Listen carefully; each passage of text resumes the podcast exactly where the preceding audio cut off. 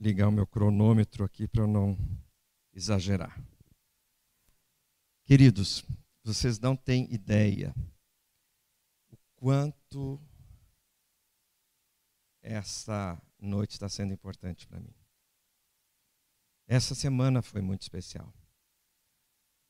Na segunda-feira eu estava viajando no nosso litoral de Santa Catarina, visitando já desde sexta, sábado, domingo, nossas igrejas da Pioneira. Mas na segunda, ao sair de Blumenau, eu fui a Brusque.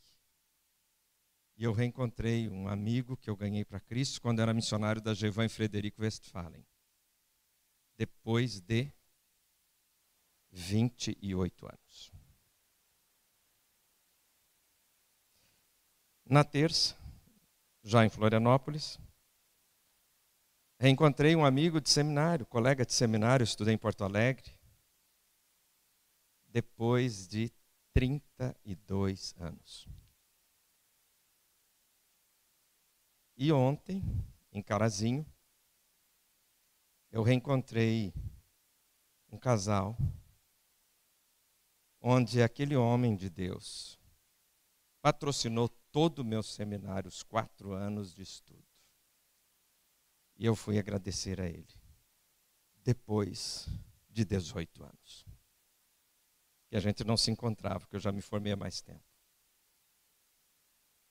E hoje eu estou aqui, nesse templo, pela primeira vez, com vocês, depois de algum bom tempo, né, sem estarem aqui neste culto da noite. E eu vejo quanto Deus é gracioso, como Deus é misericordioso, a cada dia, a cada ano que passa. Eu fiquei pensando, gente, com toda essa temporada, eu estou achando que eu estou ficando velho. E hoje, celebrando 504 anos da Reforma Protestante. também encerrando uma campanha de divulgação da nossa junta de serviço social, que você e eu fazemos parte quando contribuímos com os nossos dízimos e ofertas alçadas, quando esta igreja fielmente entrega a cada mês o plano cooperativo para a nossa convenção. Portanto, eu estou aqui nesse momento, antes da reflexão, para agradecer. Agradeço o presidente da igreja, Agradeço cada um de vocês, porque ele está representando todos. E você não tem noção, talvez, de todo o ministério que juntos nós desenvolvemos. Então, como a Silvia já esteve aqui, já deve ter passado o vídeo, já deve ter falado bastante, eu não vou repetir, mas eu quero agradecer. Portanto, queridos, juntos nós conseguimos fazer um pouco mais e melhor. Eu espero que nos próximos anos, décadas, a geração que está chegando continue fazendo o que os pais e os avós fizeram nesta igreja, até os confins da terra. Amém? Então, abra, por favor, a sua Bíblia ah, em Gênesis capítulo 12, a partir do primeiro verso e eu vou fazer exatamente o que se fez quando da reforma protestante. Um homem leu na palavra de Deus e viu que a palavra de Deus, de fato, muda a nossa vida. E eu quero falar sobre obediência na fé. Esse é o tema da reflexão. Obediência na fé. E o texto de Gênesis, capítulo 12, de 1 a 4, o texto diz assim, eu vou ler na versão Almeida Revista Atualizada. Ora, disse o Senhor a Abrão: Sai da tua terra, da tua parentela e da casa de teu pai, e vai para a terra que te mostrarei. De ti farei uma grande nação, e te abençoarei e te engrandecerei o nome. Se tu uma benção. Abençoarei os que te abençoarem, e amaldiçoarei os que te amaldiçoarem, em ti serão benditas todas as famílias da terra. Verso 4. Partiu, pois, Abrão, como lhe ordenara o Senhor. E Ló foi com ele. Tinha Abrão setenta e cinco anos quando saiu de Arã.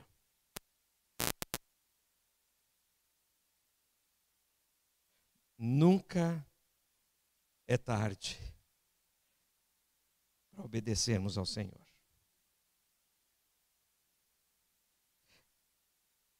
De acordo com o dicionário bíblico, a palavra obedecer significa acatar ordem ou orientação.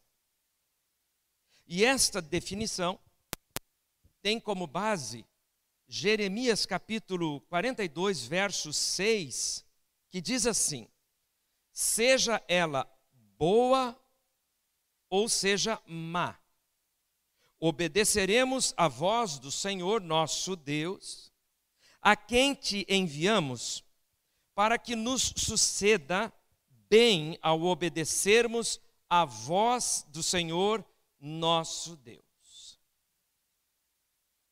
E o conceito de fé, de maneira mais simples, é, de acordo com o dicionário bíblico, fé é confiança em Deus e em Cristo e na Sua palavra.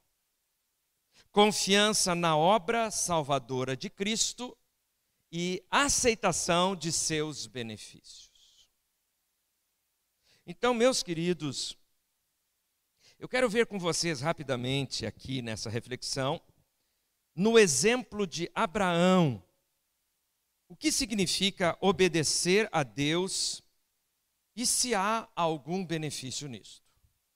Então é sobre isso que nós vamos falar, porque a gente está baseado num dia especial de celebração da reforma protestante, quando a palavra de Deus transformou alguém que teve coragem de dizer livre e abertamente que Deus o salvou, não por obras, mas pela fé.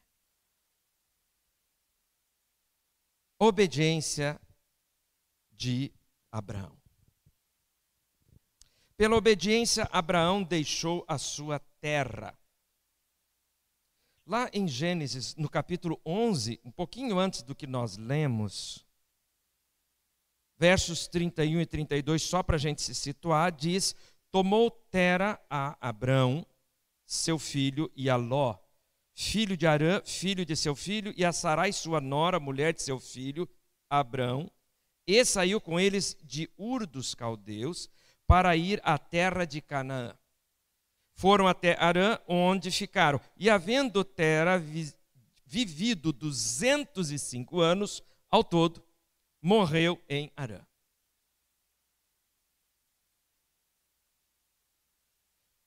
Foi para um lugar e lá onde estava aquele moço, agora com 75 anos, ele recebe uma palavra de Deus, conforme lido no 12, verso 4, partiu, pois, Abrão, como lhe ordenara o Senhor, e Ló foi com ele. Tinha Abraão 75 anos quando saiu de Arã. Primeira coisa, Abrão, aquele homem que obedeceu à ordem do Senhor, ele obedeceu e deixou a sua terra. Ele deixou a sua parentela e para ele, o mais importante foi obedecer a, aquele chamado de Deus. Ele não sabia para onde estava indo se meter, mas ele resolveu obedecer ao Senhor. Então, a primeira coisa que a gente pode verificar, no que diz respeito à obediência e fé, é que quando Deus nos chama, você e eu temos que obedecer, não importa a idade. Ele nos chama, o que ele quer? Obediência. Ponto final. Ah, mas eu, eu vou terminar meus estudos, depois eu vou construir minha casa, depois que eu estiver estabelecido, aí eu vou obedecer ao Senhor. E aí a gente vai empurrando isso até a aposentadoria, como que se na aposentadoria tudo vai ser diferente. Não, queridos, tudo vai continuar do mesmo jeito, porque você e eu estamos num mundo jaz no maligno. Então as coisas não vão melhorar. Não vai haver uma melhora na vida humana. Eu nem vou entrar aqui em, em pensamentos sobre aquecimento global e essas coisas todas aí, bandeiras de alguns grupos. Mas a tendência é das coisas piorarem até que Jesus volte. Porque quando Jesus veio, se você lê a Bíblia, você vai perceber que Jesus veio numa época chamada de plenitude do tempo. Quer dizer o seguinte: quando Jesus veio, o pior momento da humanidade estava acontecendo. E Jesus vai voltar no pior momento da humanidade de novo. E não no melhor. Porque se for no melhor, ele não precisa voltar. As pessoas não vão querer ir, muito menos obedecê-lo. Você está entendendo esse raciocínio? É simples isso, irmãos. É bíblico. É, é um contexto que a palavra de Deus nos diz. Obediência, pela obediência, Abraão alcançou a terra prometida. Então, a primeira coisa, ele deixou a sua terra. Recebeu uma palavra e precisou abrir mão. Desapegou. Não ficou choramingando pelos cantos, porque ele ia deixar o que ele tinha. A sua família, os seus parentes, não, Deus chamou, mandou, ele simplesmente pegou a sua trouxa, os seus da casa e foi embora. E aí, pela obediência, ele alcançou a terra que Deus prometeu. E isso está registrado em Atos capítulo 7, verso 4, que diz: Então saiu da terra dos caldeus e foi habitar em Arã, e dali com a morte de seu pai, Deus o trouxe para esta terra em que vós agora habitais. Esta palavra quem deu foi Estevão perante o sinédrio. Então ele estava agora dizendo para um grupo de homens intelectuais, e ele relembra uma história de um povo que era o único povo que, através daquele homem, passou a adorar o único Deus na história daquela época. Então ele está lembrando eles de que ele chegou lá. Será que você e eu podemos seguir o exemplo de Abraão? Então é uma pergunta para a gente pensar. E aí, quando você vai para 2 Coríntios, capítulo 6, versos 16 a 18, a palavra do Senhor diz assim: Que ligação há entre o santuário de Deus e os ídolos? porque nós somos santuário do Deus vivente. Como ele próprio disse: habitarei e andarei entre eles. Serei o seu Deus, e eles serão o meu povo. Por isso, retirai-vos do meio deles, separai-vos, diz o Senhor, não toqueis em coisas impuras, e eu vos receberei, serei vosso pai, e vós sereis para mim filhos e filhas, diz o Senhor Todo-Poderoso. Quer dizer, o apóstolo Paulo está escrevendo à igreja de Corinto já a sua segunda carta, e ele está chamando a atenção daquela igreja que Deus habitaria no meio do seu povo mas não era mais com uma arca da aliança, que eles tinham que andar no deserto e, e remover montando e remontando, desmontando e montando o tabernáculo. Agora, Deus habita entre nós, ele está dizendo isso para aquela igreja de Corinto, através de quem? De você e de mim. Ah, Deus está aqui entre nós. A gente ora isso no templo. A gente faz esse tipo de oração. São é, orações evangelicais. Oh Senhor, tu estás aqui. Sim, Ele está através de você. Você já reparou? Através do Espírito Santo de Deus que habita em ti, é por isso que Deus está aqui. Então, esse mover de Deus é através de gente, não é de bicho nem de templo construído. Deus habita entre nós através de pessoas com seu espírito. E é isso que ele está chamando a atenção. E eu estou chamando a sua atenção no dia da celebração da reforma protestante, que o que você e eu precisamos fazer, nada mais, nada menos, é obedecer aquilo que Deus está dizendo na Sua palavra desde outrora. Irmãos, nós somos separados por Deus para fazermos aqui neste mundo a sua vontade. Nenhuma pessoa ficará sem pai nesse mundo. Ele nos escolheu, ele nos chamou, ele nos separou. O que Deus quer de nós é obediência à Sua palavra. Isto é o que todo e qualquer pai quer de seu filho, de sua filha, que lhe obedeça à sua orientação, à sua voz, à sua palavra. Nós, pais, queremos ver os nossos filhos nos obedecerem. Mas nem sempre acontece isso. E a gente fica chateado. Nem sempre você e eu obedecemos o nosso pai. Mas a gente precisa lembrar que todos nós temos o mesmo Pai. Não existe órfão para Deus.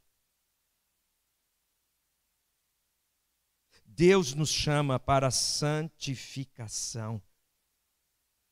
É exatamente isso que Deus sempre desejou da sua criatura e é o que ele quer de seus filhos até o dia de hoje que a gente o obedeça.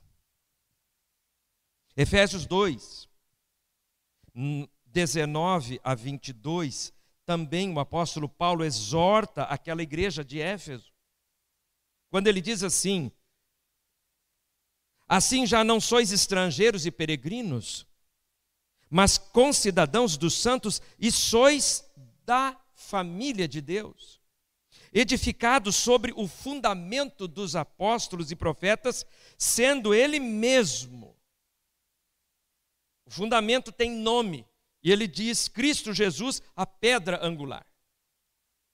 No qual todo edifício, bem ajustado, cresce para santuário dedicado ao Senhor, no qual também vós juntamente estáis sendo edificados para a habitação de Deus no Espírito. Então, meus queridos irmãos e irmãs, Deus nos escolheu. Nós somos pessoas agora diferentes, não somos mais estrangeiros para Deus, nem estranhos, mas somos da família de Deus. E nossa caminhada é para crescimento de vida, para influenciarmos nossa família em primeiro lugar e demais pessoas à nossa volta, porque somos edifício de Deus, somos morada de Deus. Então, meus irmãos, nós podemos sim seguir o exemplo de Abraão. Por causa da sua obediência, Abraão recebeu ricas promessas. Em Gênesis 22, 15 a 18, Veja só. Então do céu bradou pela segunda vez o anjo do Senhor a Abraão, ou Abrão ainda, e disse: Jurei por mim mesmo, diz o Senhor. Deus falando a Abraão: Jurei por mim mesmo, diz o Senhor, porquanto fizeste isto e não me negaste o teu único filho, que deveras te abençoarei, e certamente te multiplicarei a tua descendência como as estrelas dos céus e como a areia do mar. A tua descendência possuirá a cidade dos seus inimigos. Nela serão benditas todas as nações da terra, porquanto obedecestes a minha voz. Então voltou Abraão aos seus servos e juntos foram para Berseba, onde fixou residência. Queridos, depois da prova, vem a bonança. Vocês lembram desse texto quando Deus tinha pedido a Abraão seu filho Isaque? E vocês lembram também que era o seu filho na velhice. E agora Deus está pedindo. E o que, que esse homem fez? De novo, obedeceu. Obedeceu quando saiu, obedeceu quando Deus pediu o filho. E aí Deus promete coisas espetaculares. Ele coloca Abraão à prova quando ele pede seu único filho como sacrifício. E Abraão não o negou, porque estava com aliança. Ele estava em aliança de obediência a Deus. Na obediência Deus nos abençoa sobremaneira. Não tenha dúvida que se você estiver disposto a obedecer a Deus, Ele vai te, vai te cuidar, estabelecer tudo o que Ele tem prometido na Sua palavra para você. Deus vai cuidar de nós, dia após dia. Mas eu tenho que estar obediente. Por causa da sua obediência, Isaac recebeu ricas bênçãos. Gênesis 26, a partir do verso 2 diz: Apareceu-lhe o Senhor e disse: Não desças ao Egito, fica na terra que eu te disser. Habita nela, e serei contigo e te abençoarei, porque a ti e à tua descendência darei todas estas terras, e confirmarei o juramento que fiz a Abraão, teu pai. Multiplicarei a tua descendência como as estrelas dos céus, e lhe darei todas estas terras. Na tua descendência serão abençoadas todas as nações da terra, porque Abraão obedeceu a minha palavra e guardou os meus mandamentos, os meus preceitos, os meus estatutos e as minhas leis. Diz o texto, irmãos: Isaac, pois, ficou em Gerar. E Isaac obedeceu e ficou onde Deus mandou. Então, tem muitas coisas que acontecem que você e eu não sabemos o do porquê estamos aqui. Então, por que muitas vezes nós lamuriamos, reclamamos sem buscarmos a vontade de Deus e querermos entender o que Deus está querendo conosco ali, naquele lugar, naquele emprego, daquele jeito. Se eu estou obediente à palavra de Deus, é Ele que vai fazer a obra. Não vai adiantar eu querer fazer algum tipo de atalho, porque lá na frente vai dar errado, vai dar ruim, e eu vou me arrepender. Gênesis 26, 12 diz: Semeou Isaac naquela terra e no mesmo ano recolheu cento por um, porque o Senhor o abençoava. Plantou e colheu cem por um. Deus não brinca conosco, queridos. Deus está conosco todos os dias. Na chuva ou no sol. Deus cuida de nós. Para isso, eu preciso obedecer. A obediência na fé transforma a vida dos crentes. Romanos capítulo 6, versos 17 e 18 diz: Mas graças a Deus, porque outrora, escravos do pecado, contudo, viestes a obedecer de coração a forma de doutrina a que fostes entregues, e uma vez libertados do pecado, fostes feitos servos da justiça. Você e eu somos servos da justiça de Deus. O mundo pode estar caindo na tua cabeça e na minha, mas Deus vai fazer a justiça. Mas aí a gente acha que a gente vai depender de um Supremo Tribunal Federal ou de um novo governante e a gente começa a se apavorar e se preocupar. Querido irmão e irmã, dependa do Senhor.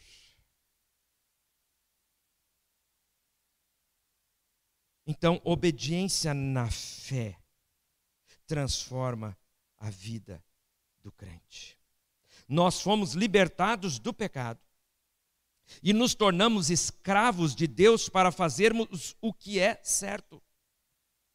Este é o nosso papel como servos de Deus. Façamos as coisas de maneira correta, sendo exemplo aos filhos e a todos que passarem por nós. As pessoas estão de olho na gente. Eles estão observando. Cada barulho que você faz na sua casa ou no apartamento. Apartamento é pior ainda, né? Eles estão de olho. Ouvidos atentos. E, portanto, um bom testemunho faz bem.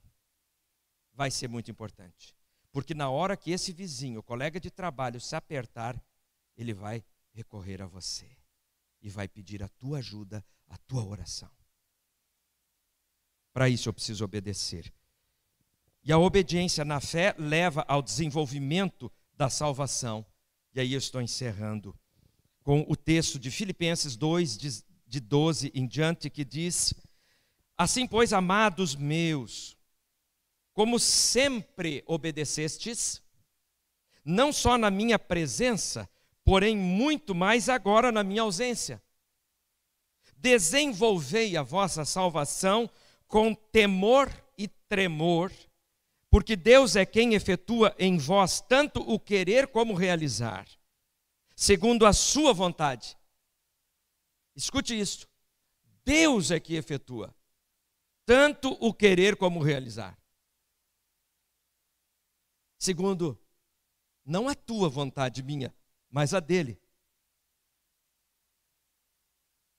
Ah, então eu não tenho vontade própria? Tem. A vontade própria tua e minha é obedecer ao Senhor. A promessa dele é bênção na certa. Eu não estou falando de coisa material. A coisa material vem na carona. Mas se ele não der, ele continua sendo Deus. Não é assim? Tem um cântico lindo assim. Se ele não te curar, ou um parente teu de uma enfermidade, enfermidade terminal, ele continua sendo Deus. Não é porque ele não te ama ou o teu parente. É porque ele é Deus e ele é que decide. E melhor é estarmos com o Senhor. Amém?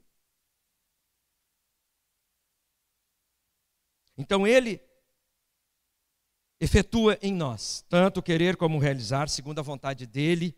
Fazei tudo sem murmuração nem contendas, para que vos torneis irrepreensíveis e sinceros filhos de Deus, inculpáveis, no meio de uma geração pervertida e corrupta, na qual resplandeceis como luzeiros do mundo, preservando a palavra da vida, para que no dia de Cristo eu me glorie de que não corri em vão, nem me esforcei inutilmente. Então, o que ele está querendo dizer para você e para mim é que durante a nossa vida, nós temos que obedecer a Deus, servi-lo, para não sermos servos inúteis. Porque Ele quer fazer uma obra em nossa vida. Deus está sempre agindo em nossas vidas para que obedeçamos à vontade dele, tanto no pensamento como nas ações, para sermos luzeiros neste mundo. Como este mundo carece de pessoas que sejam luzeiros e sirvam de exemplo. Portanto, meus irmãos, a nossa obediência a Deus nos leva à salvação e Deus abençoa toda nossa família, cento por um.